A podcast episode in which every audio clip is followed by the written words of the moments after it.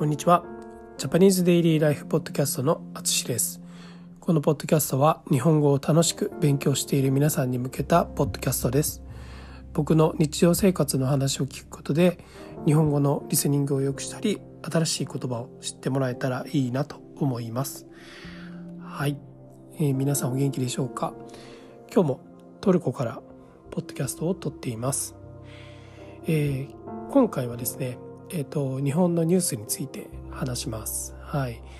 北海道でオーロラが見えたというニュースです。はい、面白いですね。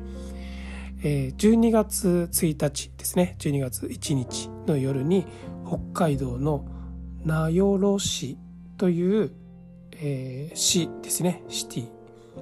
旭川という真ん中ら辺のもうちょっと上の方の場所です。はい、ここでオーロラが見えました。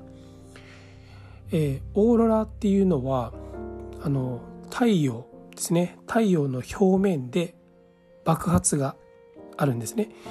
それがあると、えー、電子ができます。でこのこの電子が地球の空気にぶつかって光ります。はい。これがオーロラになるそうです。はい。えー、この大きい、えー、爆発があると、ま、そうやってオーロラができる、えー、そうなんですけどこの爆発が大きいと北海道のようなちょっと低いエリアですね低い緯度のエリアでオーロラが見えますと。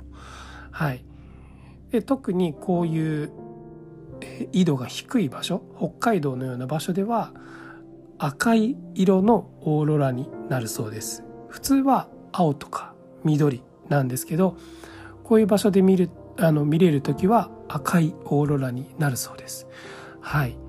あのぜひちょっとえっと検索して見てほしいんですけどすごく綺麗なはいオーロラです。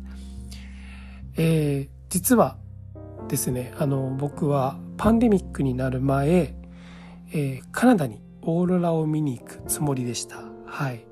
あの飛行機のチケットとかも取ったんですよね。はい買ったんですけどはい、えー、なんですけど、まあ、コロナが広がってきたのでその旅行はキャンセルしました。はい。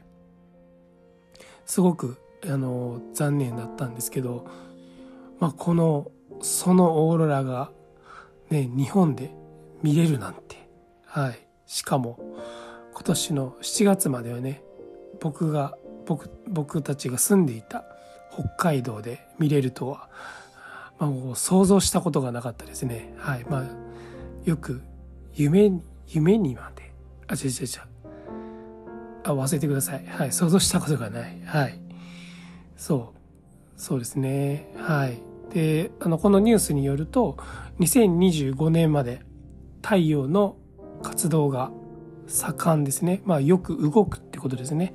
はい、になるため、えー、またオーロラが見れるかもしれないそうですと。はい、いうことです。えー、僕はね、このニュースを聞いて、あの、北海道でオーロラを見てみたいと思いました。はい。えー、まあ、今はね、ちょうどあの、奥さんと2人で、えー、の日本を離れていろんな場所を回ってるんですけど、まあ、日本に帰って次日本に住む時は北海道に住みたい北海道に住む可能性が高くなりましたね。はい、えー、皆さんはオーロラを見たことがありますか、えー、ないですかね。はい。まあない人の方が多いと思うんですけどもしあれば、えー、その経験を教えてください、え、そしてぜひ、えー、iTalki のオンラインレッスンでお話ししましょう。お待ちしていますはいということで今回も最後まで聴いていただきありがとうございます。ではまた。